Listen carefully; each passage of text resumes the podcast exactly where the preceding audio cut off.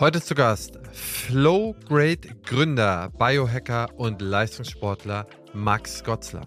Max ist ein Phänomen für mich. Und zwar, ich verfolge ihn seit Jahren. Er hat einen wahnsinnig guten Podcast. Einfach mal Podcast-Player nach Max Gotzler suchen. Tolle Leute, die Ahnung vom Biohacking haben. Er selber ist der Biohacker überhaupt. Was ist eigentlich so ein Biohacker? Der probiert einfach mal aus, was gut für den Körper ist und was vielleicht nicht so gut für den Körper ist. Und er probiert das an sich aus und optimiert das immer weiter. Wischt das mit wissenschaftlichen Erkenntnissen, holt sich Leute hinzu, mit denen er über diese wissenschaftlichen Erkenntnisse diskutiert. Und ich diskutiere heute mit ihm über das Thema Biohacking. Was hat ihn eigentlich dazu getrieben? Mensch, der ist zwei Meter groß, sieht blendend gut aus, hat alles. Warum will der sich noch weiter optimieren? Und so fange ich eigentlich auch gleich das Gespräch an. Und dann erzählt er mir so ein bisschen seine Geschichte. Und am Ende des Tages ist es wichtig, was einem gut tut, was einem so ein bisschen vor Krankheiten bewahrt, was einen länger leben lässt, vielleicht auch was einem besser leben lässt. Und diese Kombination, und da kommen ganz viele Sachen zusammen, glaube ich, liefert diese Folge eine Wahnsinnsinspiration dazu. Was sind da vielleicht für Dinge, die ganz einfach sind, die man ändern könnte oder die da sind, die man vielleicht ergänzen sollte? Über wissenschaftliche Erkenntnisse, über ganz vieles, was Max selber macht, was ihm gut getan hat, was ihm nicht gut getan hat spannender Ausschnitt, auch was den Blutzuckerspiegel beispielsweise messen angeht. Das ist ja so einfach nicht, aber das erklären wir auch im Podcast. Also für mich war es auch sehr inspirierend und ich habe auch wieder sehr viele neue Sachen erfahren. Ich habe mir während des Podcasts fast eine halbe Seite an Sachen mitgeschrieben, mit denen ich mich unbedingt jetzt nochmal beschäftigen will. Und ich bin schon lange sozusagen mit diesem Thema vertraut. Mein Name ist Christian Henriz, ich bin Geschäftsführer der Opti Health Consulting und ich freue mich, wenn dieser Podcast Sie ein klein wenig inspiriert. Und nun ins Thema.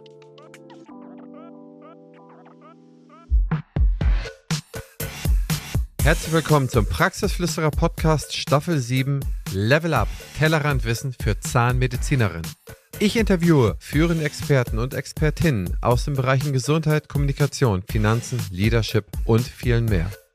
Denn genau die Themen, für die wir in der Hektik des Alltags oft keine Zeit finden, sind wichtig, um dauerhaft Höchstleistung zu erzielen und unseren finanziellen Erfolg zu sichern. Lass dich vom umfangreichen Wissen dieser Profis begeistern, setze ihre Tipps direkt um und werde mit deiner Praxis noch erfolgreicher.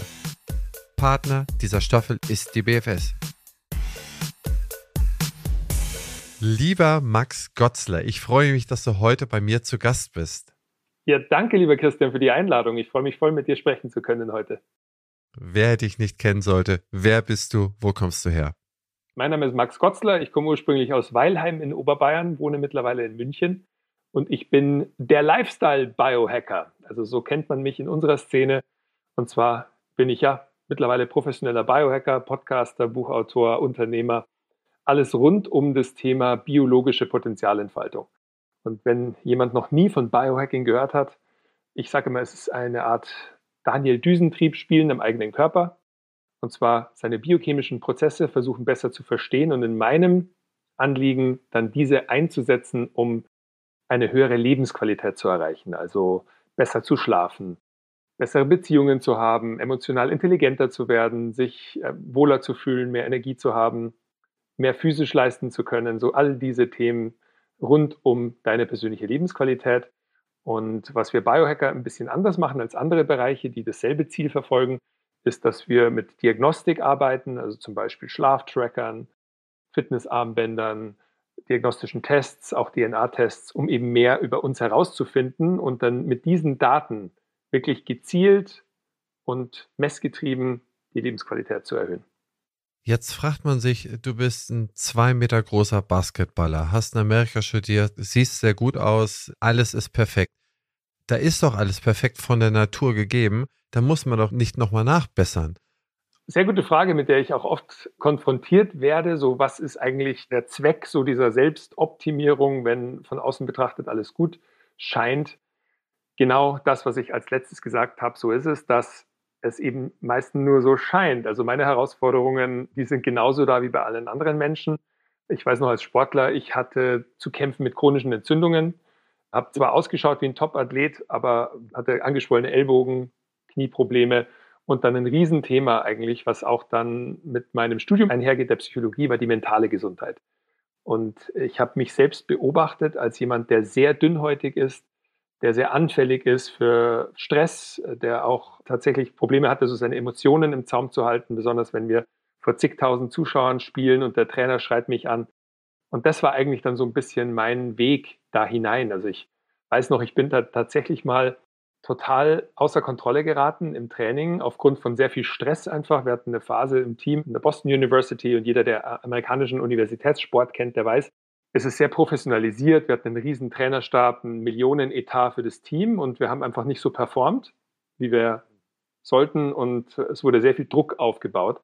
Und ich bin unter dem Druck einfach mal explodiert. Also mein Weg war dann eigentlich immer so in den Jähzorn und weiß noch, bin dann in eine Schlägerei geraten, mit einem Mitspieler von mir sogar und musste dann notgedrungen zu einer Sportpsychologin.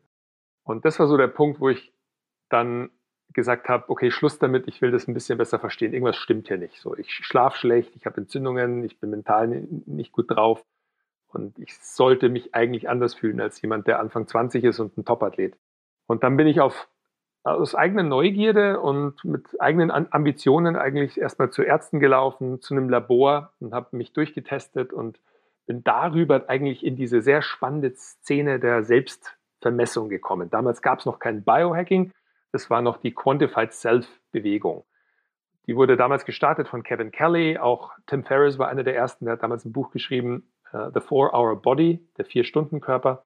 Und darin ging es um Selbstexperimente, um diverse Aspekte an sich zu optimieren, also zum Beispiel Testosteron zu verdreifachen oder einfach besser zu schlafen oder wahnsinnig schnell eine Sprache zu lernen oder schneller zu schwimmen. Und also der hat alle möglichen Experimente gemacht, der Tim Ferriss. Und das hat mich sehr inspiriert damals und da habe ich angefangen, mehr auf solche Events zu gehen. Also Quantified Self Events gab es damals schon und auch eigene Experimente zu fahren und hatte dann irgendwann die Idee, eine eigene Firma zu gründen, weil in Deutschland dieser Bereich noch überhaupt nicht entwickelt war. Und zwar mit dem Ziel, Menschen zu erleichtern, was mir damals sehr schwer gefallen ist, mehr über sich selbst herauszufinden anhand ihrer Laborwerte. Also ich wollte eigentlich das Problem lösen dieses schwarz-weißen Laborberichts, den jeder kennt, wo du als Normalsterblicher, ich weiß jetzt die Zuhörer hier, die sind vom Fach, das ist für euch ein bisschen anders, aber ein Normalmensch geht zum Arzt und dann sagt er, okay, dein Cholesterin ist ein bisschen erhöht oder dein Omega-3 bisschen zu niedrig und Vitamin D und dann kreuzt man das an und dann gibt man dem eine Empfehlung für eine Nahrungsergänzung oder sogar ein Medikament. Und wir wollten das Problem damals lösen mit meiner ersten Unternehmung, beziehungsweise es ist immer noch dieselbe Firma. Sie hieß damals BioTracker, mittlerweile Flowgrade GmbH. Und mit BioTracker hatten wir das Ziel, genau Biomarker zu tracken und Menschen ein Dashboard zu bauen, also eine Webseite, wo sie farblich einfach erkennen können, wo stehen Sie in Ihren Laborwerten und was können Sie dann auch machen? Welche Schritte können Sie unternehmen, um sich selbst wohler zu fühlen, um diese Werte zu verbessern? Ja, und das hat damals sehr viel Anspruch gefunden. Und dann ja, ist das nach und nach so gewachsen. Aber also das ist so meine Geschichte in diesem Bereich. Also es hat eigentlich angefangen wieder mit einem Problem, wie viele bei uns in der Szene. Die Amerikaner sagen immer scratch your own itch, also sein eigenes Jucken kratzen. Und dann dachte ich mir, ja, also gibt es bestimmt andere Leute da draußen, die ein ähnliches Interesse haben, sich selbst besser zu verstehen. Und ich, ich mag den Begriff auch Selbstoptimierung nicht wirklich, weil es so technisch klingt, aber deswegen sage ich eher Selbstentwicklung oder auch Potenzialentfaltung so. Weil wir gewöhnen uns sehr, sehr schnell an den Zustand, dass wir sagen, boah, ich schlafe schlecht, aber ist halt so. Oder boah, ich fühle mich einfach unwohl, ich habe jeden Mittag ein Mittagstief. Ich könnte mich irgendwie äh, gefühlt alle zwei Stunden hinlegen. Und dann mal realisieren, das ist nicht normal, sondern normal ist eben aufzustehen, sich ausgeschlafen zu fühlen, den Tag zu beginnen, morgens eine produktive Phase zu haben, dann vielleicht was Kleines Mittag zu essen, sich kurz ausruhen, dann nochmal eine kreative Phase haben und abends runterkommen und dann gut einschlafen. Die meisten Menschen heutzutage, das habe ich dann auch an mir bemerkt, haben so viel Stressoren um sich rum, dass wir einfach dauerhaft in so einem Kampf, Flucht und Todstellreflex sind. Also eine E-Mail kommt rein, ein Anruf kommt rein, der Chef knallt einem was auf den Tisch, Patienten rufen an, canceln, Corona. So, es ist, wir haben die ganze Zeit diese Stressoren und was passiert dann biologisch? Also Pupillen weiten sich, die Atmung wird flach, der Puls erhöht sich und kurzfristig ist es eine total sinnvolle Reaktion, um mit einer Bedrohung umzugehen. Aber wenn wir dauerhaft in diesem Zustand sind, und das sind sehr, sehr viele Menschen in unserer westlichen Welt, dann führt das zu chronischen Entzündungen, chronischen Problemen, Depressionen, Schlafstörungen. Und genau da setze ich dann an, weil ich das selber erlebt habe und ich versuche nach Lösungen zu suchen, den besten, die es draußen gibt. Und deswegen habe ich auch meinen Podcast gestartet. So, ich suche nach den Top-Leuten weltweit und bereite den Content auf und versuche dann Fahrpläne zu erstellen, Schritt für Schritt Maßnahmen, um Menschen dabei zu helfen, zum einen ihre Lebensqualität wieder in die eigenen Hände zu nehmen, also sich nicht mehr fremdbestimmen zu lassen und dann wieder selbst bestimmen zu können, so wie, was mache ich jeden Tag, wie fühle ich mich jeden Tag und was sind eigentlich meine Ziele in diesem einzigartigen und so wunderbaren Leben. Also der Podcast ist auch absolut zu empfehlen und ich muss sagen, die so ein reichhaltiges Wissen zusammengetragen und so viele unterschiedliche, wenn man so will, Experimente, aber auch Erfahrungen, das hat mir beispielsweise sehr, sehr geholfen. Und ich muss sagen, du hast ein Problem gelöst oder ihr löst ein Problem mit Flowgrade, was sich bei mir immer so dargestellt hatte, wie äh, ich weiß es irgendwie selber nicht mal weiter. Als ich meine Blutwerte untersuchen haben wollte, da wurde nur gefragt, ja, kleines oder großes Blutbild. Ich habe gesagt, ja, nee, ich habe hier mal so ein paar andere Sachen, die ich mal festgestellt haben wollte. Und da sagte mir mein Hausarzt, und ich glaube, das ist die Erfahrung bei den meisten Leuten, wenn sie mal etwas besonders festgestellt haben wollten, warum willst du das denn? Ich habe gesagt, ja, ich möchte mal, ich möchte es feststellen, ich möchte mal wissen, wo ich stehe. Brauchst du nicht oder ich weiß gar nicht, was ich reinschreiben soll. Und einer sagte mir, ja, ich kann es machen, aber ich weiß gar nicht, was ich jetzt hier reinschreiben soll. Ich schreibe jetzt einfach mal rein Unwohlbefinden oder Schlappheit oder irgendetwas, so dass wir irgendwie mal gucken können. Irgendwas muss ja hier drin stehen, sonst warum sollte ich denn dann die Blutwerte machen? Ich habe gesagt, ich bezahle auf Server, ja, ja, aber ich muss trotzdem was reinschreiben. Das heißt, es hakt da manchmal an solchen Sachen und dann hatte ich da irgendwie 30 Sachen oder so angegeben oder ein paar mehr. Und dann habe ich einen Befund zurückbekommen, die erstmal anders sortiert waren, andere Stellgrößen waren sie angegeben, wurden sie anders benannt. Ich habe dann von meinen 30 14 wiedergefunden, die ich wollte. Das heißt, 30 wollte ich, 14 habe ich wiedergefunden. Und eigentlich war die Experience danach für mich schon fast zu Ende. Ich sagte, okay, da weiß ich jetzt auch nicht mehr. Und dann hat es gedauert, bis ich das richtige Labor gefunden habe, der mir dann genau in meiner Nomenklatur die Werte so gibt, sodass ich sie benutzen kann. Und das fand ich eine, war eine Riesenhürde, wo man eigentlich schon wieder abbricht. Absolut. Ja, genau. Also das sind genau die, die Probleme, die es noch zu lösen gibt. Jetzt hat man die Werte und wie würdest du dann jetzt äh, vorgehen? Wie würdest du denn oder wie bist du bei dir selber vorgegangen? Du hast dann gesehen, jetzt mal die ganz typischen Sachen, so Zink, Vitamin D und, und noch so ein paar andere Werte. Und gehst du dann direkt dabei, dass du sagst, okay, supplementiere ich, schaue ich mir, dass ich mir dann die, die Sachen, deren Werte ich niedrig bin, dass ich die direkt erwerbe oder geht das dann auch einher, dass du sagst, okay, ich stelle jetzt mein Leben oder meine Ernährung diesbezüglich ein wenig um und erst im letzten Schritt gehe ich auf eine Supplementierung oder wie ist da so deine Vorgehensweise? Also im ersten Schritt, was ich dann gemerkt habe, als ich angefangen habe, wirklich tiefer in diese Werte einzusteigen, war, dass diese Momentaufnahmen, ja, die sind interessant, aber die sind bei weitem nicht so ausschlagkräftig, als es oft, uns oft weiß gemacht wird. Also sprich, die ganze Quantified Self-Szene ist dann eigentlich dahin übergegangen, zu schauen, können wir Trendanalysen fahren. Und das war ja auch so ein bisschen die Geburtsstunde dieser ganzen Biohacking-Bewegung, als es auf einmal, ich sag mal, recht kostengünstige Methoden gab, um Sachen zu tracken. Also angefangen bei den Schrittzählern. Ich habe hier einen Ring am Finger, den Ura-Ring, der ja diverse Parameter misst und daraus ein Schlafprotokoll erstellt. Es gibt auch jetzt günstige Blutzuckermessgeräte, die man einfach am Abend bringt und äh, Echtzeit Blutzuckermessungen machen kann. Finde ich übrigens ein unglaublich spannendes Thema.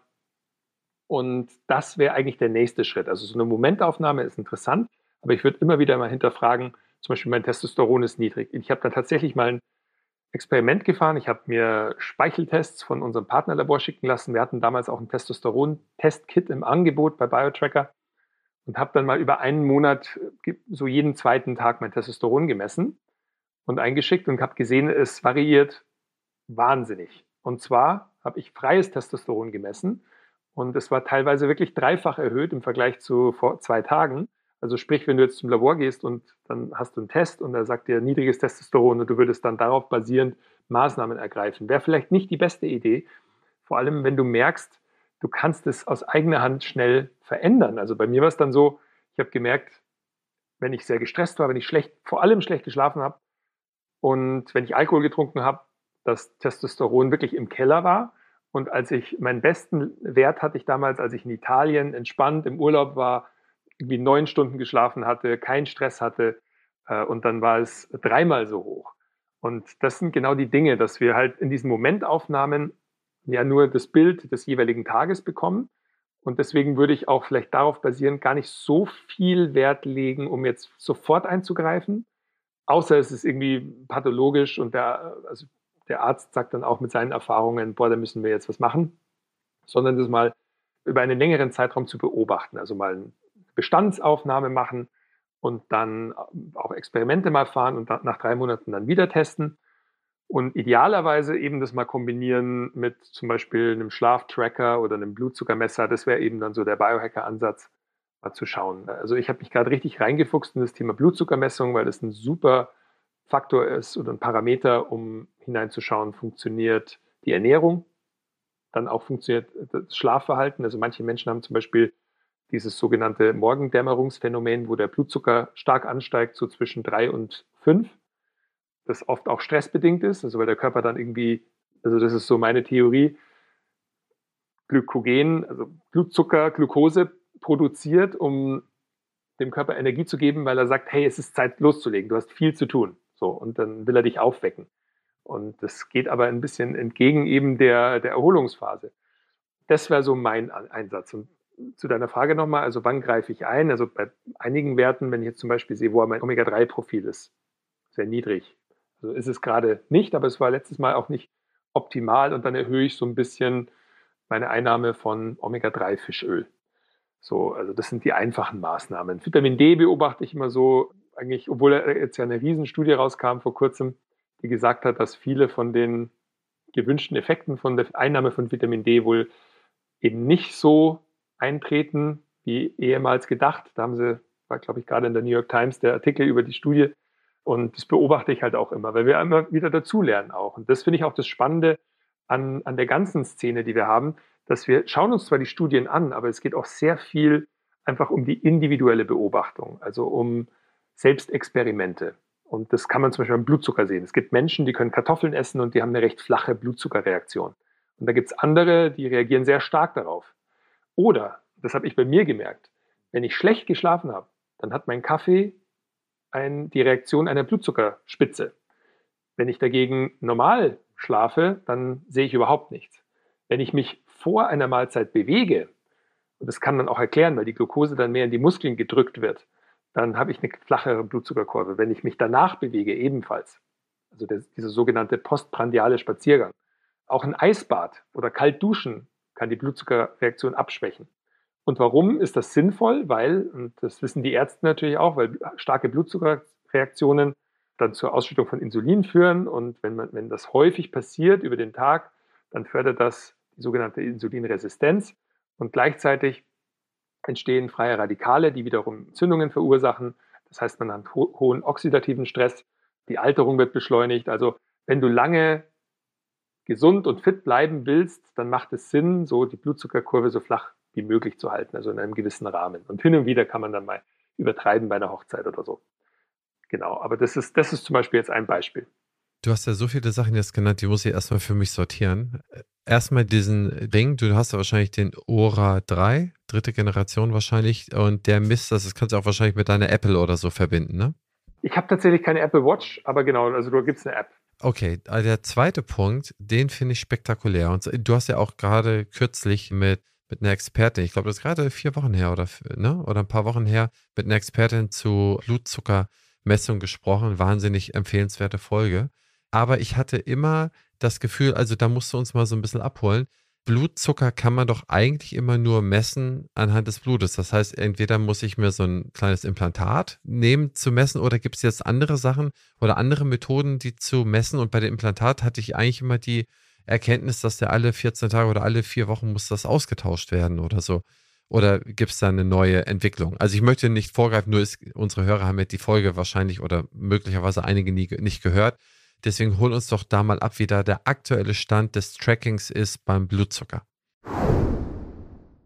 Wusstet ihr schon, dass BFS Health Finance ein umfassendes Angebot an Weiterbildung anbietet? Das abwechslungsreiche Programm bietet immer genau die Themen an, die euch interessieren. Lasst euch von kompetenten Experten überzeugen, profitiert von echten Mehrwerten und vernetzt euch mit Kolleginnen und Kollegen. Ob in atemberaubenden Locations oder online von genau dem Ort, an dem ihr euch gerne aufhaltet. Mit der BFS werden Fortbildung zum Erlebnis. Alle Infos unter meinebfs.de. An dieser Stelle ein kleiner Hinweis für das nächste Podcast-Produkt aus dem Hause Opti. Das auch noch der Compliance-Podcast für die Arztpraxis. In fünf bis acht Minuten werden Themen wie E-Mail, Fax, Videoüberwachung, Schweigepflicht, Anamnesebögen und so vieles mehr tiefer gelegt. Kurz, prägnant und knapp das, was man wissen muss. Von meinem lieben Kollegen Nico Frings, das auch noch der Compliance-Podcast für die Arztpraxis zu finden auf Spotify und auf iTunes. Und nun ab zurück ins Interview. Also die meisten Dienstleister nutzen den Freestyle Libre 3. Das ist von Abbott Laboratories, der Tracker. Und das ist ein kleiner runder Sensor, den man, also das tut auch überhaupt nicht weh. Man macht ihn zum Beispiel an den Oberarm dran und sticht damit sozusagen ein kleines Filament unter die Haut, der dann den Blutzucker misst. Und tatsächlich hast du recht, also der hält zwei Wochen und man muss ihn auch synchronisieren. Also es wird nicht automatisch übertragen, sondern du hast dann eine App dazu. Mit der App gehst du mit dem Handy dann direkt an den Sensor, der zum Beispiel dann am hinteren Oberarm steckt, ran und synchronisierst die Daten. Also du musst es dann zum Beispiel morgens machen und dann vielleicht zweimal tagsüber. Und damit kriegst du dann dein Echtzeit-Blutzuckerprofil. Der erste Tag, der ist immer noch ein bisschen unaussagekräftig, weil der, der kalibriert sich der Sensor noch. Den Podcast hattest du angesprochen, der wirklich fantastisch war mit der Dr. Anne Latz, die auch vom Handelsblatt als eine der Vordenkerinnen letztes Jahr betitelt wurde und die Mitgründerin ist dieses Startups namens Hello Insight, sind in Wien basiert, sie ist aus Köln und die eine Software bauen mit auch Services, die dann die Blutzuckermessung betreuen, also zum Beispiel Coachings, die dann Leuten beibringen, was können sie jetzt tun mit diesen Werten.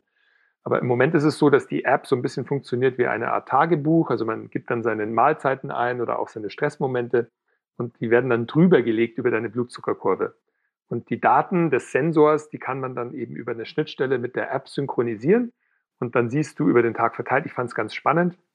Das ist immer das Tolle, Christian. Man kann immer so schöne Experimente fahren, wie zum Beispiel einfach mal eine große Portion Eis essen oder, oder Pasta und dann mit der Begründung, ha, ich mache ja nur ein Biohacking-Experiment. Stimmt, und gute Ausrede. Dann sieht man wirklich ganz gut am Ende des Tages, boah, als ich die Kugel Eis gegessen habe, ist der Blutzucker nach oben. Ehrlich gesagt, die stärkste Reaktion hatte ich, und das wundert mich immer noch ein bisschen, weil ich schon auch, also ich bin jetzt nicht so extrem, dass ich gar keinen Zucker oder so esse, aber ich habe einen Pfirsich gegessen. Und der Pfirsich hatte die stärkste Blutzuckerreaktion bei mir. Also wahrscheinlich auch eher wegen der Fructose und es war sehr, sehr süß aber stärker als, als das Eis tatsächlich. Ja, und dann muss ich aber auch sagen, dass die Ernährung selbst ist eine Sache, was viel wichtiger ist, sind die anderen Komponenten. Also wenn du nicht die ganze Zeit isst oder wenn du dich eben vorher und nachher bewegst, wenn du gut schläfst, wenn du nicht so viel Stress hast, dann sind deine Blutzuckerwerte flacher, als wenn das Gegenteil der Fall ist. Und das nennen wir im Biohacking Stacking. Das heißt, wozu wir oft tendieren, und viele Firmen machen das eben uns weiß, so, hier ist die Lösung für dein Problem. Oh, du, irgendwie du bist übergewichtig oder du fühlst dich nicht gut. Das heißt, Ernährung ist das Problem, hier ist deine Lösung. Aber das stimmt so eben nicht, weil wir wissen aus den Blue Zones, also das sind die Bereiche in der Welt, wo die Menschen extrem alt und lange gesund werden und bleiben, dass äh, man durchaus, also mit Kohlenhydraten und auch mal hin und wieder Alkohol und so sehr alt werden kann und auch lange gesund bleiben. Und da kommt es viel mehr darauf an, dass die anderen Lebensfaktoren funktionieren. Das ist eigentlich meine Errungenschaft zu den letzten Jahren, nachdem ich alles Mögliche ausprobiert habe, dass es die Kombination wirklich macht. Also das ist die Lösung. So ein Lifestyle entwickeln, der für dich passt und deswegen auch Lifestyle Biohacking. So, du kannst nicht eine Sache isolieren und hoffen, dass es dann alles besser macht, was uns oft versprochen wird, sondern es muss ganzheitlich sich was verändern, um dich dahin zu bringen, wo du hin willst. das ist beispielsweise auch der konkrete Top-Punkt des Ansatzes, weswegen ich deinen Ansatz so super finde. Denn die meisten sind so Evangelien, die sagen, okay, es ist nur dieser Weg, nur Intermediate Fasting oder nur Keto oder nur dies oder nur, nur das und alles andere bringt nichts, nur das. Meine persönliche Erfahrung deckt sich zu 100 Prozent mit dem, was du jetzt gerade sagst. Das ist auf die Lebensumstände ankommt, wie viel Sport macht man, wie viel ist man draußen, wie schläft man, wie ist der Stress, wie ist die Hektik, hat man gerade ein Kind bekommen, sind die Kinder gerade aus dem Gröbsten raus. So viele Dinge beeinflussen das Mittelbare und das Unmittelbare. Ich denke auch, dass es nicht unbedingt, es gibt sehr, sehr viel bei Eiweißen oder auch sehr, sehr viel bei den Kohlenhydraten, wo man ja auch die Jahre eigentlich immer fast dahin gezüchtet wurde, in Anführungszeichen, dass man die Kohlenhydrate mal ganz unterlässt. Aber auch das ist nicht meine Erfahrung, dass das dann gleich zur äh, automatischen Glückseligkeit führt, sondern die Kombination daraus. Das schließt sich gleich meine Frage an. Du hast dieses Tracking selber gemacht, wie du ja sagst, mit dem Pfirsich und so weiter. Und gehst du alle 14 Tage rein praktisch hin und tauschst den Abbott aus und packst dir da einen neuen rauf? Oder machst du das jetzt nur mal so testweise, dass du dann die Erfahrung hast zu gewissen Sachen? Genau, also was ich mache, ist tatsächlich den Sensor eine Zeit lang tragen, beobachten und dann auch wieder nicht, weil ich finde schon auch, dass es auch am Arm, manchmal auch beim Training und so stört. Mir ist es jetzt auch passiert, der letzte ist mir kaputt gegangen aus unerklärlichen Gründen, wurde dann auch ersetzt. Also die Firma war da sehr kulant, hat mir sofort einen neuen geschickt, kostenfrei und durfte dann weiter testen. Aber jetzt gerade zum Beispiel habe ich keinen dran und ich wollte jetzt wieder einen dran machen, aber ich war jetzt die letzten Tage auch viel unterwegs in der Natur und wandern und schwimmen und so weiter. Und da ist einfach die Gefahr, dass der dann sich irgendwann ablöst. Und dann dachte ich mir, okay, das Risiko gehe ich jetzt nicht ein und warte wieder, wenn ich zu Hause bin. Es ist ja auch ein bisschen meine Jobbeschreibung. Also was ich halt gerne mache, ist auch Experimente fahren und die dann präsentieren. Ich denke, für einen allein, was ich empfehlen würde, wenn jemand jetzt zuhört und sagt, boah, ich habe da mal Lust reinzuschauen. Also es gibt eben diese Services wie Hello Insight oder auch Million Friends. Das ist eine Firma, die ist in aus Lübeck und Hamburg und die machen ebenfalls Ernährungstracking in Kombination mit Blutzuckertracking und sogar Darmanalysen, Darmstuhlanalysen. Und da kann man mal so ein Paket sich kaufen, das dauert eine gewisse Zeit. Und ich finde es immer ganz schön, wenn es zeitlich begrenzt ist, weil es Menschen oft auch überfordert. Wenn ich, boah, ich muss irgendwie ein Jahr lang irgendwie da so ein Blutzuckermesser am Arm tragen, ist oft nicht wirklich so appealing, wie, wie die Amis sagen. Also es spricht mich vielleicht nicht so an. Und deswegen mal zu sagen, ich mache das jetzt mal zwei Wochen oder vier Wochen, idealerweise vier Wochen und schau mal, was ich über mich herausfinde. Und wenn ich dann Lust habe, dann kann ich ja weitermachen. Und so würde ich es eigentlich bei allen möglichen Dingen machen, dass man einfach sich zeitlich äh, ein Ziel setzt und mal was ausprobiert, was Neues. Und dann kann man eben, das Schöne ist ja, Christian, dass man mit diesen Messwerten dann auch wirklich die Freiheit hat, mal zu, zu schauen, boah, ich esse jetzt mal zwei Wochen meine Pasta, wie ich sie gerne habe, und dann zwei Wochen mal nicht. Und dann beobachte ich zum einen irgendwie, wie fühle ich mich, aber auch, wie reagiert mein Blutzucker, wie reagiert mein Schlaf darauf und schlafe ich denn tatsächlich besser. Und dann könntest du rausfinden, also es kann sogar sein, dass du mit Pasta besser schläfst, weil Pasta unter anderem die Ausschüttung von Serotonin im Kopf abends fördert. Das heißt also Kohlenhydrat, generell Kohlenhydrate, auch Reis und bereitet die Bausteine dazu her. Das heißt, äh, manche Leute können wahnsinnig gut dann schlafen. Das weiß man auch, wenn du sehr low carb gehst, also Keto zum Beispiel, dass du oft nicht genügend Kohlenhydrate zu dir nimmst, um einen guten Schlaf zu haben. Dann gibt es diese Tricks, dass man abends noch einen Löffel Honig oder einen Löffel Mandelmus zu sich nimmt, um der Leber genügend Kohlenhydrate zur Verfügung zu stellen. Dass du Kefir hilft super, kann ich empfehlen. Ach super, schau mal habe ich wieder was gleich gelernt. Das finde ich auch mal super. Und, oder ein, ein, neues Experiment von dir bekommen.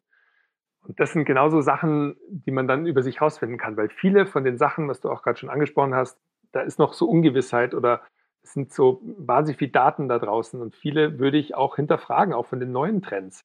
Es gibt jetzt zwei Trends, die enorm Fahrt aufgenommen haben. Zum einen äh, die Veganer, also seit dieser Doku Game Changers, und auch die Carnivore Diät, die ja so ziemlich genau das Gegenteil darstellt, also nur Fleisch essen, vornehmlich Organfleisch.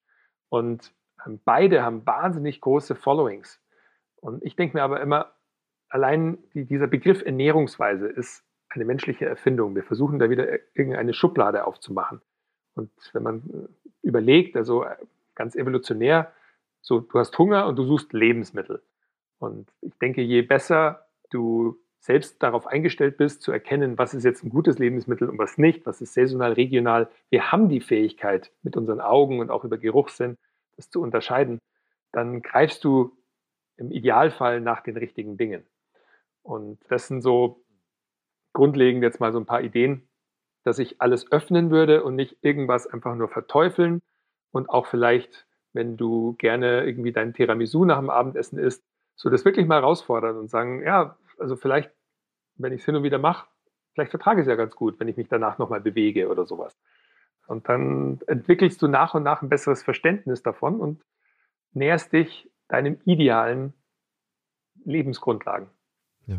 Ich glaube, man muss sich dessen auch bewusst sein, dass man etwas beeinflussen kann und man muss sich auch die Zeit dafür nehmen, dieses Bewusstsein zu entwickeln.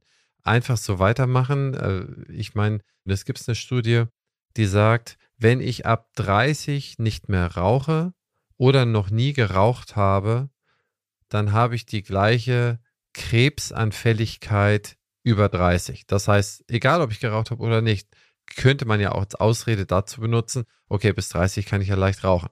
Oder bis dahin kann ich ja das machen. Oder bis, bis dorthin kann ich jenes machen.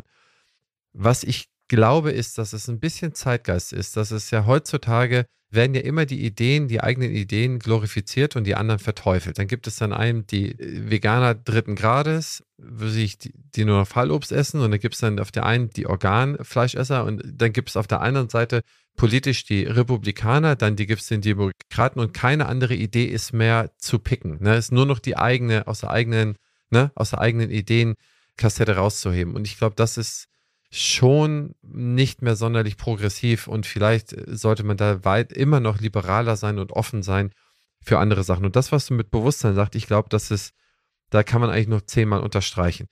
Die Lebensumstände sind ja bei jedem ein bisschen anders. Wie arbeite ich? Arbeite ich in der Schicht? Bin ich Mann? Bin ich Frau? Wie viele Stunden arbeite ich? Wie doll ist meine Not, Geld zu verdienen, weil ich meine Familie ernähren muss? Wie gut geht es mir? Könnte ich auch reduzieren und so weiter. Und ich glaube, auf diese Sache kann man halt nicht immer so eine Schablone rüberschmeißen und sagen, okay, du bist Schichtarbeiter, versuch aber trotzdem acht Stunden am Tag zu schlafen und nicht mehr deine Schicht zu machen. Das ist ja eine Leiter, die ich an einem falschen Baum aufstelle zum Pflaumenpflücken. Das hilft dem ja dann nicht. Genau so ist es ja. Also ich denke auch sogar in einem einzelnen Leben, also dass das Individuum verschiedene Lebensabschnitte durchläuft. Also sprich, wenn ich als Leistungssportler jetzt meine optimale Ernährungsweise finden will, dann ist das eine ganz andere, als die ich jetzt habe als Unternehmer, der eher mit digitalen Medien zu tun hat und nicht mehr so viel auf dem Spielfeld ist und im Kraftraum. Also mein Körper braucht dann andere Bausteine, um die Dinge herzustellen, die ich zum Arbeiten brauche oder für mein Leben. Das heißt, also nicht nur unterschiedliche Menschen haben unterschiedliche Ansprüche und Bedürfnisse, sondern auch man selbst, wenn man in unterschiedlichen Lebensphasen ist. Das beste Beispiel sind immer junge Eltern. Also auch meine beiden Brüder, die haben auch schon Kinder und die haben jetzt einfach ja, die Frage, wie bekomme ich genügend Schlaf und Erholung, wie kann ich das regeln und genau, und wie du sagst, keine Schablone, die für alle funktioniert, entwickeln und das ist genau das Spannende, finde ich, an, an dem ganzen Biohacking-Bereich. Wir suchen nach individuellen Lösungen. Und dann gibt es natürlich Gemeinsamkeiten. Also zum Beispiel viele Eltern haben die Herausforderung mit Schlaf oder auch äh, mit Routinen, weil sie werden einfach rausgeworfen. So. Und was gibt es dann für Möglichkeiten, dieser Gruppe zu helfen? So. Und man kann da immer tiefer gehen und dann letztendlich eigentlich jemanden einen Baukasten geben. Also so finde ich, das ist ein ganz gutes Bild, wo man sich bedienen kann an diversen Werkzeugen, um zum Beispiel ähm, eben besser mit einer schwierigen Nacht umzugehen oder gemeinsame Routine mit dem Kind entwickeln oder dem, auch dem Kind zu helfen. Übrigens, das ist vielleicht ein Tipp für alle Eltern, die gerade zuhören. Also Schafschurwolle ist sowas. Das ist eine, ein schönes Material, das temperaturausgleichend wirkt. Also wenn es zu heiß ist, dann senkt es so ein bisschen die Temperatur und wenn es, wenn es zu warm ist, dann kühlt es. Also es kann runterkühlen und ein bisschen wärmen und gleichzeitig nimmt es enorm viel Flüssigkeit auf und ist auch noch selbstreinigend. Und viele Eltern berichten mir dann, also das hat mir tatsächlich ein Schlafexperte im Podcast verraten, dass das wahnsinnig gut hilft. Und dann kann man den Tipp halt weitergeben. Genau, aber ich sage mal, nicht jeder Tipp funktioniert für alle und auch nicht alle kommen mit jedem Tipp zurecht oder können mit dem arbeiten. Und deswegen äh, finde ich dieses Baukastenmodell ganz gut. Also jeder kann sich das so ein bisschen zu, selber zusammen basteln. Do-it-yourself Biohacking. Ja, das stimmt, das stimmt. Aber da sind wir in dem Biohacking tatsächlich ein bisschen tiefer reingehen. Das misst du deine Blutzuckerpeaks, ja? Gibt es da etwas, wo du sagst, ich versuche, also für dich selber nicht mehr als zwei Peaks am Tag zu bekommen? Oder gibt es, da, also da gibt es ja wahrscheinlich irgendwelche Erfahrungswerte, wo man sagt, wenn ich die Bauchspeicheldrüse am Tag 20 Mal aktiviere, dann ist das keine gute Idee.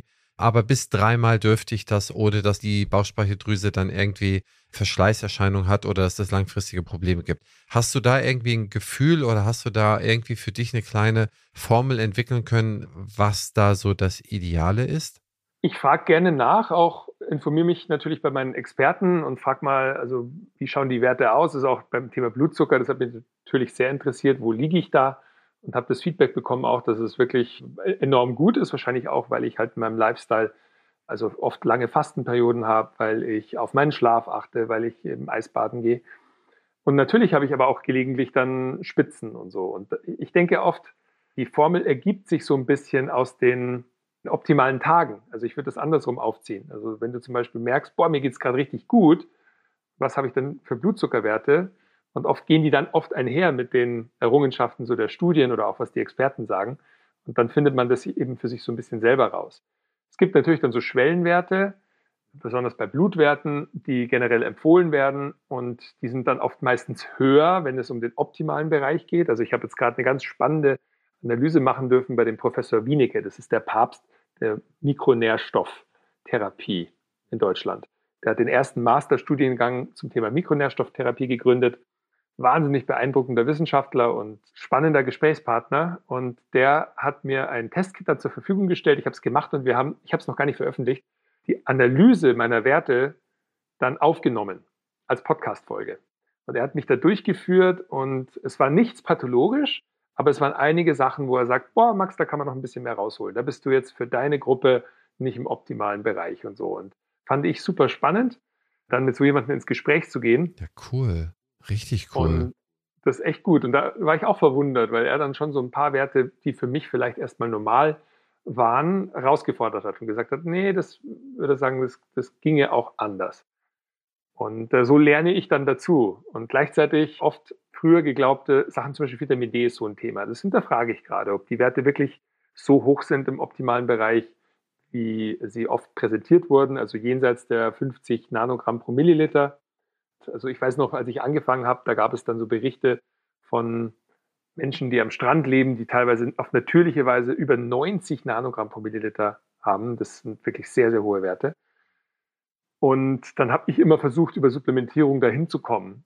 Und äh, mittlerweile kommt aber raus, dass wir durchaus und eben diese große Studie, ähm, die können wir auch gern verlinken, die da Leute beobachtet hat, dass auch die Gefahr für Osteoporose nicht erhöht ist, wenn man nicht diese hohen Werte hat.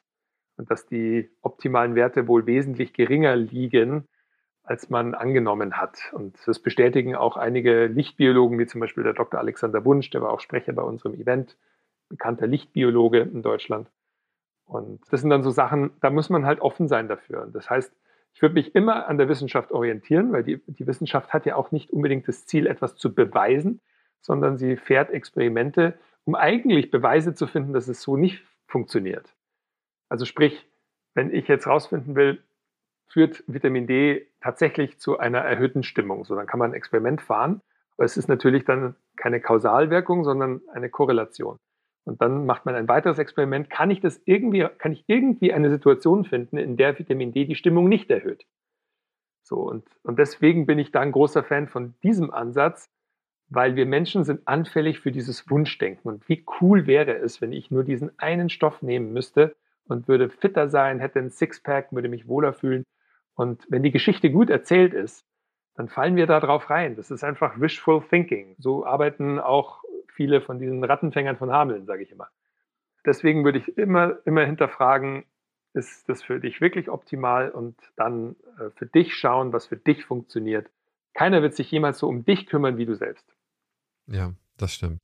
Und man muss ja auch ein Netzwerk an Sachen aufbauen, an Experten oder an Informationszugängen, die man selber für sich benutzt. Denn auch zu deinem Hausarzt oder zu wem auch immer du konsultierst, der kann ja nie in der Sparte so perfekt sein, dass er dir ganz konkret deine spezielle Frage ganz konkret beantworten kann, sondern immer nur annähernd oder da vielleicht helfen, Hilfe zur Selbsthilfe gibt. Das heißt, man kann eigentlich auch bei unserem Publikum, das sind alles Ärzte, das sind alles Top-Ärzte und Angestellten in Zahnarztpraxen.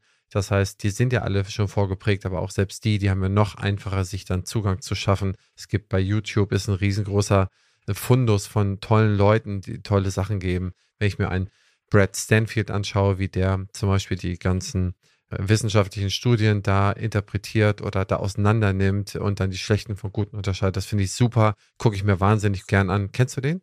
Äh, vom Namen her kenne ich ihn, aber seine Arbeit kenne ich noch nicht wirklich, nein. Ach so, der, der, nimmt die wissenschaftlichen Studien immer auseinander. Das ist ein neuseeländischer Arzt.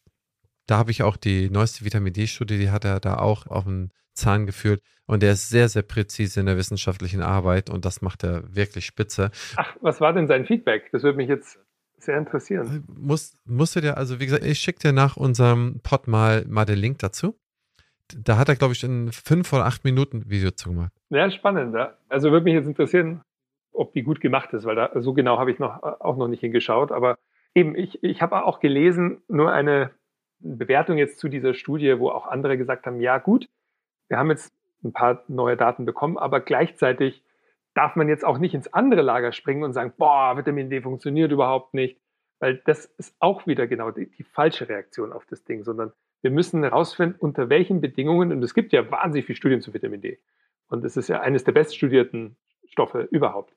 Und das heißt, äh, unter gewissen Voraussetzungen funktioniert es ja auch wohl. Also das ist genau diese Gratwanderung. Was supplementierst du denn? Supplementierst du immer noch aktiv Vitamin D oder hast du das jetzt erstmal ausgesetzt?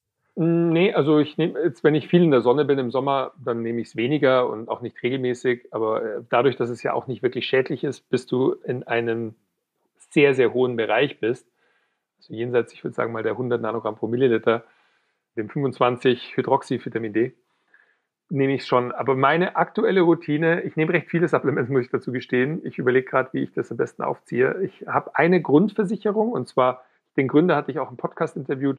Das ist ein, ein Kombipräparat, äh, AG1 nennt sich das und das beinhaltet 75 Mineralien, Vitamine, Probiotika und ja, Mineralstoffe. Finde ich sehr verträglich. Ich selbst nehme es sehr, sehr gern. Es gibt seit über zehn Jahren. Die Firma hat nur ein Produkt, die konzentrieren sich wirklich nur auf das Produkt. Der Gründer hatte selber Gesundheitsprobleme, hat es daraus mit dem Wunsch entwickelt, nicht jeden Tag 100 Pillen nehmen zu müssen, sondern eben so eine Art Grundversicherung, die Lücken in der Ernährung deckt. Und genau, wie gesagt, ich habe ihn interviewt, ich bin überzeugt von dem Produkt und deswegen habe ich es auch meiner ganzen Familie angedreht. Meine Eltern nehmen es mittlerweile. Es ist einmal am Tag ein grüner Drink. Das ist Athletic Greens, ne? Genau, Athletic Greens. Und das AG1, sagst du, ne? Also das ist der neue Name. Die Firma hat sich umgebrandet, wollten mehr Frauen wohl ansprechen und haben dann einen Namen genommen, AG1, der in diversen Tests besser bei Frauen angekommen ist. Ah, okay. Wusste ich noch gar nicht. Ich kenne die immer noch unter Athletic Greens. okay. Ja, das, das war ganz lustig, weil der Chris, der Gründer, mir dann davor noch eine E-Mail geschrieben hat, hey, wir machen ein Rebranding und äh, im Podcast bitte sag AG1 anstatt Athletic Greens. Und natürlich ist mir in der Aufregung bei dem Gespräch, dann habe ich immer Athletic Greens gesagt und irgendwann hat er dann gesagt, wie ich dich in der E-Mail erinnert habe, nennen wir das jetzt AG1.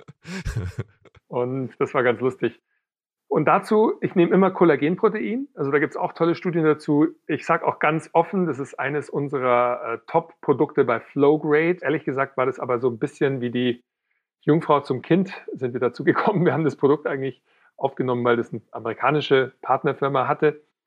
Und später habe ich dann herausgefunden, dass es wirklich ein tolles Produkt ist, weil viele Menschen zu wenig äh, Kollagen äh, aufnehmen und äh, oder generell einfach, also weil wo ist Kollagen drin? Also in, zum Beispiel Suppen wie zum Beispiel Hühnerbrühe oder Knochenbrühe, wenn es lange auskocht.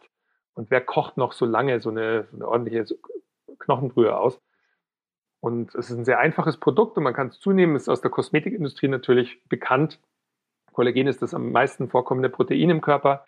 Unter anderem, also wird auch in Verbindung gebracht mit äh, Zellulose und also diversen Haut, Haare, Nägelgeschichten, auch Knorpelregeneration.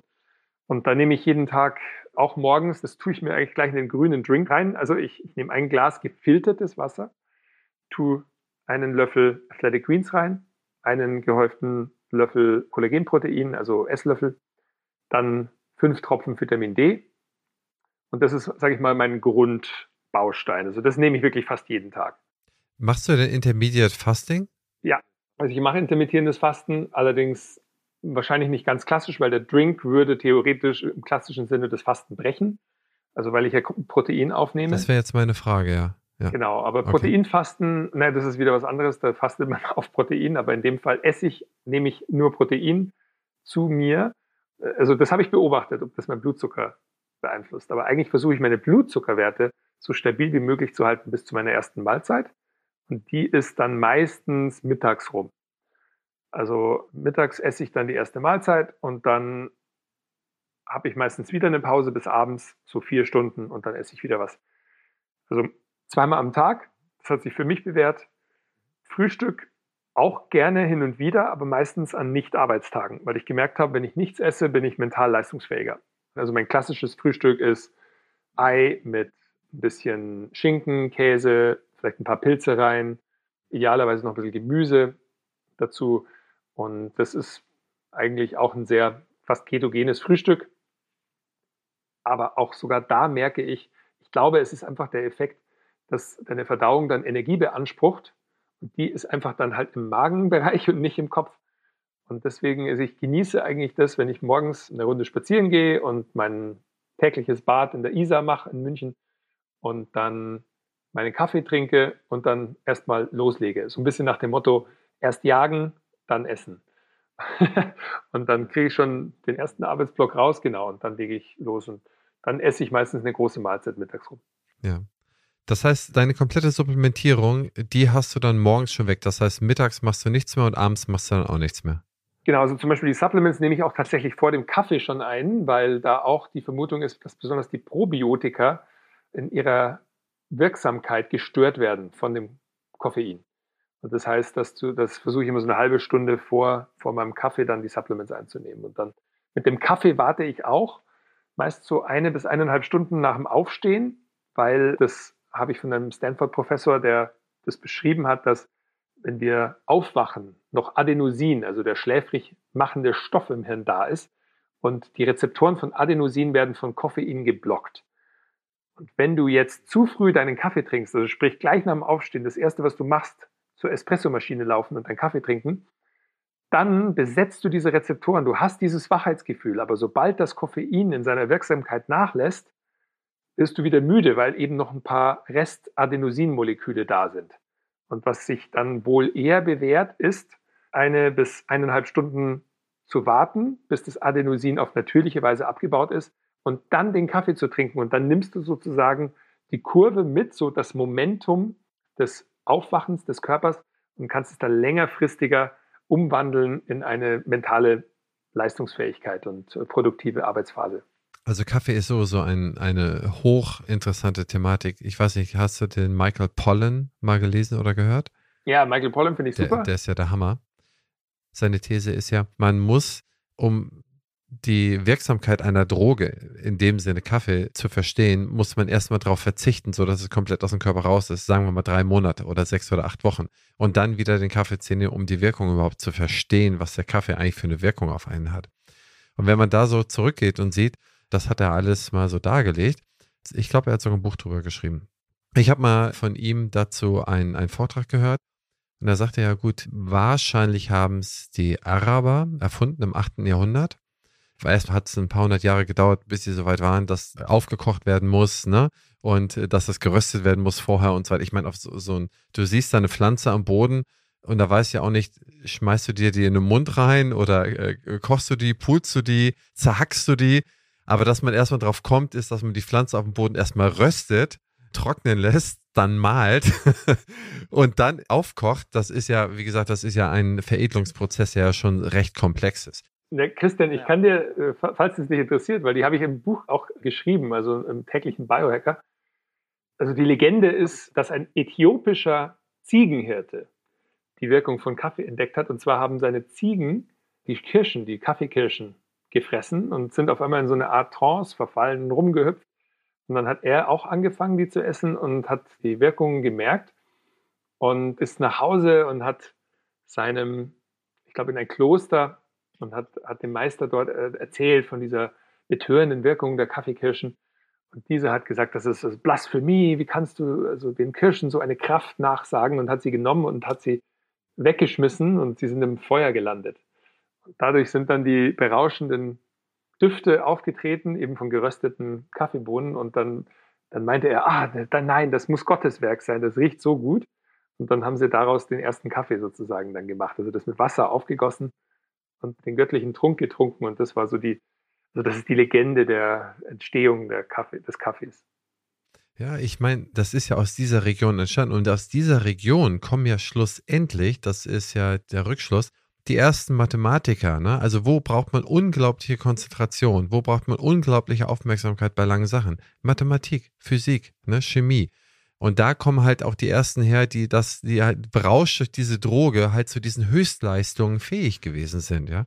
Also ganz interessant was für eine Wirkung eigentlich. Man, man haut sich jetzt einen Kaffee nach dem anderen ran. Ich kenne Leute, die, die, trinken da drei, vier Thermoskannen am Tag von. Und man weiß ja gar nicht, das ist eine sehr, sehr intensive Droge, die für uns alle frei zum Konsum steht. Und ich finde, die Wechselwirkung, die ist wirklich noch lange nicht gut genug untersucht. Ich finde es klug, dass du die Sachen lange vor dem Kaffee nimmst. Also, so wie ich es verstehe, nimmst du direkt morgens nach dem Aufstehen die AG1, äh, ein bisschen Kollagen, ein paar Tropfen äh, Vitamin D, aber du sagtest vorhin, du nimmst sehr viel. Das klingt für mich noch super wenig. Da ist noch kein Metformin, noch keine Akkubose bei, da ist noch kein Sulfarophan dabei, da ist noch kein NMN dabei. Da, da gibt es ja noch so viel mehr. Ist das wirklich, ist das alles, was du nimmst? Metformin zum Beispiel nehme ich nicht. Also das ist ja auch eins, das Menschen gerne einnehmen, eben um lange gesund zu bleiben und alt zu werden und den Blutzucker, das ist ein Blutzuckermedikament. Aber es hat eine Wechselwirkung wohl auch mit dem Testosteronstoffwechsel. Das hat mich so ein bisschen erschreckt als ich das erfahren habe. Und da habe ich immer die Finger davon gelassen. Also damit habe ich noch gar keine Erfahrungen. Es stehen ein Haufen Supplements in meiner Küche. Also ich äh, arbeite auch mit einer Firma zusammen, Mitocare. Und einer der Gründer ist der Christian Burkhardt, ein Arzt in München. Und der wahnsinnig autodidaktisch sich einliest in alle möglichen Themen. Und der betreut mich auch, der testet mich auch durch immer. Und auf Basis von meinen Werten empfiehlt er mir immer diverse Mikronährstoffe. Und das würde so ein bisschen den Rahmen sprengen, weil das sind wirklich wahnsinnig viele also Mineralstoffe, also angefangen von diversen Magnesiumformen, von Zink, von Q10, von allen möglichen Pflanzenextrakten, Adaptogenen. Eine, die ich vielleicht noch rausnehmen kann, die ich allerdings im Moment nicht täglich nehme, sind Vitalpilze. Super spannend. Äh, und zwar Vitalpilzextrakte von finnischen Pilzen, wie zum Beispiel dem Chaga-Pilz. Der Chaga-Pilz ist das antioxidantienreichste Lebensmittel der Welt, wenn man nach der Dichte geht. Und zwar sind es diese Pilze, die sich an finnischen Bäumen vollsaugen. Das sind wirklich kleine Chemielabore, um den harten Winter zu überstehen. Und die schauen aus wie Holz. Also das sind Pilze und die, die fühlen sich auch an wie Holz. Und die kann man kochen oder eben also einkochen und daraus Extrakte machen. Ähm, wir haben da so eine äh, alkoholische Tinktur, die wir tatsächlich auch vertreiben in Deutschland von einer Firma namens Kappa Health, der finnischen Firma. Und die bauen diese Pilze wirklich, also über acht Jahre werden die eigentlich hochgezogen und dann geerntet. Und das sind extrem spannende Lebensmittel. Und auch im östlichen Raum, im, im skandinavischen Raum, werden diese Pilze auch eingesetzt zur Therapie von diversen Krankheiten. Also da werden Wirkstoffe draus gemacht und Medikamente und, und deswegen, also Pilze sind super, super spannend. Shiitake ist auch so einer, super spannender Pilz, der auch bei uns verfügbar ist, kriegt man auch im Supermarkt, verwende ich auch oft. Cordyceps ist ein Raupenpilz, der wurde auch eingesetzt vor einigen Jahren von chinesischen Sportlern bei der Olympiade. Also das war so ein, so ein Riesenthema. Cordyceps würde die Leistungsfähigkeit steigern. Ein weiterer ist Reishi. Das sagt man immer so, ist der Ruhepilz, so die Königin der Pilze, die auch den Schlaf fördern soll. Und äh, also diese Pilze wirken übrigens adaptogen. Das heißt, man kann eigentlich nicht überdosieren und sie passen sich an, also adaptieren sich an da, wo sie gebraucht werden im Körper. Und das ist ein unglaublich spannendes Heilmittel. Und auch gibt es mittlerweile einige Produkte auf dem Markt. Also es gibt eine Firma in England, Dirt Tea heißen die, also Tea wie Tee. Cooler Name, wie ich finde. Und die gehen gerade voll durch die Decke. Früher war es Four Sigmatic, die haben auch Pilzpulver gemacht. Also so kannst du einrühren in heißes Wasser und daraus einen Tee machen. Das finde ich sehr, sehr spannende Sachen. Ich überlege gerade, Omega-3, entschuldige, das habe ich vergessen. Das ist wirklich eines der allerwichtigsten überhaupt. Das ist noch eins meiner, ich sage immer, die, die drei Top-Dinger, die, die wirklich eigentlich generell empfohlen werden können, weil die meisten Mangel haben. Für mich eben, das ist das AG1, Kollagen und Omega-3. Es gibt auch wahnsinnig viele Studien und Omega-3 ist einfach was, was nicht so einfach zu bekommen ist, außer man isst wahnsinnig viel Fisch. Es gibt mittlerweile auch ein veganes Omega-3 aus Algen gemacht auch von der Firma Norsan, das sind Norweger, die machen wirklich ihre Hausaufgaben, das sind super coole Leute und äh, da das Produkt bei uns, eigentlich gibt es auch in der Apotheke, glaube ich, mittlerweile super gutes Produkt. Omega-3 ist auch einer meiner Top-Shots. Omega-3 supplementiere ich auch. Äh, Vitamin D, Vitamin K natürlich und noch so ein paar andere, aber auch Zink. Und bei Zink, da weiß man ja nicht, die meisten sagen, okay, man braucht es in der Bauchspeicheldrüse, dass, dass die halt auch noch kräftiger ist. Man sieht, dass da sehr, sehr viele Krankheiten daraus hervorgehen, wenn man zu wenig Zink hat. Und meine Angst war immer, und da würde mich sehr deine Erfahrung interessieren, wenn man Zink über zunimmt. Das heißt, geht da die zinkeigene Produktion des Körpers eigentlich zurück? Oder hast du da Erfahrung? Oder ist das auch adaptiv? Oder sollte man da eher lieber anregend wenig nehmen? Oder wie, wie handhabst du das? Mm, nee, Zink ist bei mir schon auch viel vertreten in der Supplementierung. Ich glaube, es ist ja auch viel, ich, wenn ich mich nicht täusche, auch in Kürbiskernen und in diversen Nüssen und Samen drin. Ich kenne jetzt keine Studien, die wirklich sagen, dass eine, also eine recht hohe Einnahme von Zink dann die körpereigene irgendwie Verstoffwechslung beeinträchtigt oder, oder beeinflusst. Was ich aber immer sagen würde, ist generell bei den Stoffen, ich würde immer eine, eine Art On- and Off-Cycling vorziehen also sprich dem Körper immer wieder in die Situation bringen, dass er selber mal ohne die Dinge zurechtkommen muss. Und also wir nennen das On- und Off-Cycling. Früher gab es dann so diese generelle Faustregel, man wirklich sagt zum Beispiel einen Tag die Woche und dann, ich glaube, eine Woche im Quartal und einen Monat im Jahr, sowas.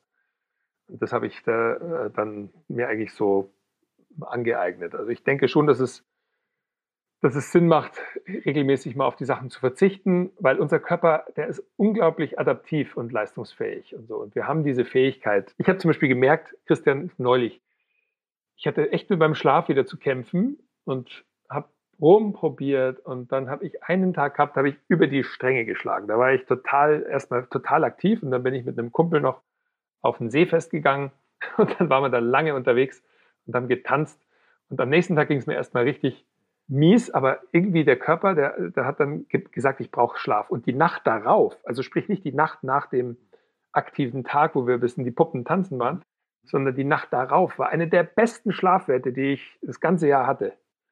Da dachte ich mir, krass, so, also der Körper hat sich dann wieder in den Schlaf und die der Folgenächte waren auch besser. Und das heißt, irgendwie war ich dann so erschöpft, dass er gesagt hat, so ist jetzt genug, du brauchst jetzt eine ordentliche Nacht Schlaf und hat sich das geholt deswegen finde ich es auch manchmal ganz gut, dass man so die, die eigenen Maßstäbe mal hin und wieder verlässt und auch mal wieder was macht. So vielleicht auch mal wirklich rausgehen und eben bei der, bei der Hochzeit mal so richtig Spaß haben und dann nicht auf die Uhrzeit schauen. Also mit den Giften würde ich ein bisschen aufpassen, man muss sich halt jetzt nicht komplett irgendwie die Birne wegschießen, aber dass man einfach so sagt, ich lebe jetzt mal, genieße es total. Und dann darauf vertrauen, dass der Körper mit dem Ganzen, was du ihm anlastest, dann umgehen muss. Und dann natürlich danach diese Decompress-Phase, also das wieder sich in Balance schwingen. So, und das tut uns oft besser, als die ganze Zeit immer darauf zu achten. Also ich habe auch gemerkt, dass Leute oft viel anfälliger sind, auch für so kleine Krankheiten oder, oder Infekte, die, die ganz streng immer aufpassen und dann essen sie ein Brot und sagen, oh mein Gott, Gluten, oh mein Gott, morgen wird ganz schlimm werden. Und dann, ich glaube, das, das ist fast schon wieder ein Nocebo-Effekt. Also die, die Intention, boah, mir wird es morgen nicht gut gehen. Und das würde ich eigentlich versuchen, so ein bisschen leichter zu sehen, zu sagen, ja, cool, wenn ich jetzt mal Lust habe, auch mal irgendwie feiern zu gehen, das als so eine Art Herausforderung an, an den Körper sehen. So, damit musst du jetzt umgehen. Absolut. Und ich glaube, dieses Socializing, ich habe auch 18-6-Diät, auch mit der Familie mal am Sonntag ein Frühstück einnehmen und dass man nach Brechen nach vielleicht 13 oder 14 Stunden man merkt es, aber ich glaube, das ist wichtig. Man ist ja noch irgendwie, nimmt man dran teil. Und wenn man den Körper meistens gut behandelt, dann ist der Körper ja auch total widerstandsfähig und kann so viel leisten, so viel wegmachen. Ne? Ich meine, wir können uns ein Auge auspixen und können irgendwann genauso wieder gut im Raum gucken mit, mit einem Auge. Das muss man sich mal alles vorstellen. Was es eigentlich alles für, für tolle auch motivierende Sachen gibt äh, für einen Körper. Also ich finde das, was du machst und wie du da rangehst, und ich kann auch jeden meiner Zuhörerinnen und Zuhörer nur mal drauf hinweisen, sich mal die Website anzuschauen, mal Max im Internet zu schauen oder einen Podcast anzuhören. Mir hat wahnsinnig was gemacht, immer diese Podcasts zu hören. So, also wenn man erstmal ein bisschen drin ist, werden immer wieder die Fragen beantwortet, die einen wahnsinnig interessieren. Ich habe auch irgendwann mal mit David Sinclair angefangen, dass ich mir die Sachen durchgelesen habe oder das letzte Buch und warte, und jetzt Anfang des Jahres hat er einen Podcast und aber man kommt dann irgendwann ran und du beantwortest aber da die Fragen, wie dies mit Blutzucker. Mein größter Punkt ist zum Beispiel gerade Blutzucker messen, ja.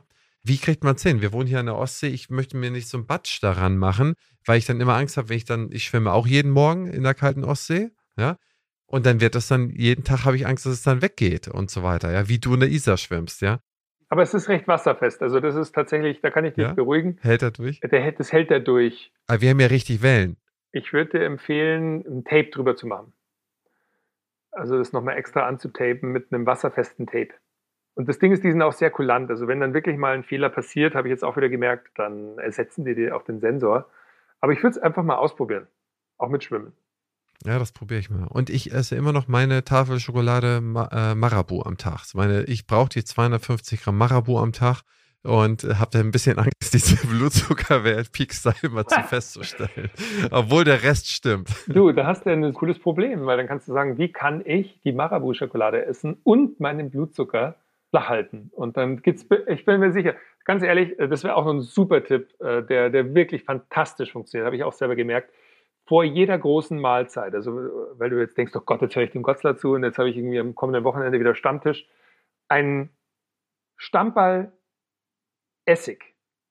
Und zwar, es kann zum Beispiel Apfelessig sein oder auch ein ganz normaler Essig, kein Balsamico-Essig, weil der ist zu süß, in Wasser aufgelöst. Also ein Glas Wasser und dann, ich sag mal, ein bis zwei Esslöffel Essig rein, flacht die Blutzuckerkurve um 30 Prozent ab. Und zwar vor dem Essen. Was auch hilft, ist ein kleiner Salat vorm Essen und so. Und das kannst du dann zum Beispiel machen, dass du sagst, ich, ich trinke meinen Stammball Essig und esse dann meine Tafel Schokolade und ich bin mir sicher, du hast eine wesentlich bessere Blutzuckerreaktion. Ja. Das ist ein geiler Tipp. Du bist der zweite Mensch, der mir das mit Apfelessig sagt. Ich nutze auch immer Apfelessig morgens. Ich packe immer Apfelessig rein. Und ich denke, das ist das aus meiner Sicht das am meisten unterschätzteste, was ich in meinem Leben zu mir genommen habe. Erstmal, es kostet nichts. Es ist sowas von billig, dass es gar nicht mehr billiger geht. Ne? Also 1,99 Euro und das reicht echt zwei Monate. Und es gibt hier Landwirte hier oben, die haben mal die Tests gemacht. Die haben alten Kühen jeden Tag ins Heu für, ich glaube, vier Wochen haben sie den Apfelessig, weil jeder weiß hier eigentlich, okay, Apfelessig musst du eigentlich zu dir nehmen. Haben sie den ins Heu Apfelessig reingetan, auch weil es so günstig ist. Und dann haben sie uralte Kühe, haben sie zum Schlachter gebracht hier. Ne?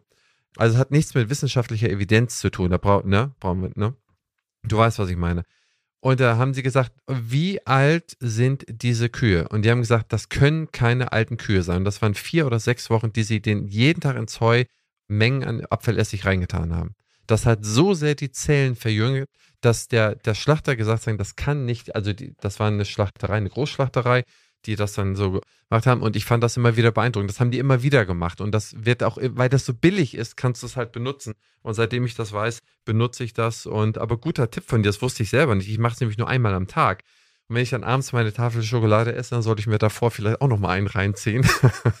dann, um, um meine Peaks da zu verringern. Also das ist ein super Tipp. Ich weiß ja auch, also nicht nur Zahngesundheit, da, da muss man ein bisschen aufpassen, deswegen würde ich es immer mit, wir sind ja in einem Praxisflüsterer-Podcast, dass man keinen puren Apfelessig, weil der zu aggressiv auf die Zähne wirkt, aber dass man es verdünnt mit Wasser. Immer mit Wasser, genau. Und genau, und das andere, also das Essig ist wirklich super. Also da gibt das Buch ist ja gerade, wer, wer, sich da tiefer damit beschäftigen will, kann ich nur empfehlen von der Jessie Inchospe, der Glukosetrick.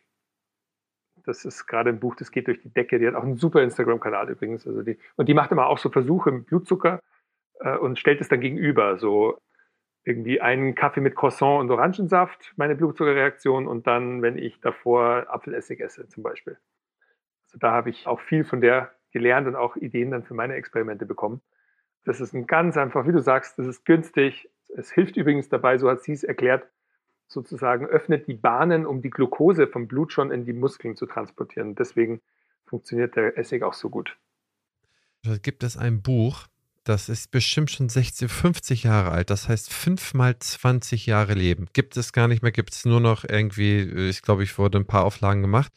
Und gibt es jetzt eigentlich nur noch so auf Flohmärkten oder mal bei eBay oder bei Amazon, wenn jemand ein sein gebrauchtes Buch verkaufen will.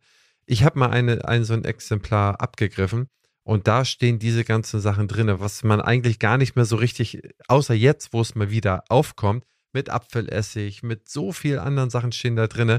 Und wenn man das mal so durchexperimentiert, was ich nur mal für mich so ein bisschen gemacht habe, man habe ich mich gut gefühlt. Aber man weiß ja auch, wie gut der Placebo-Effekt insgesamt im Menschen wirkt. Insofern.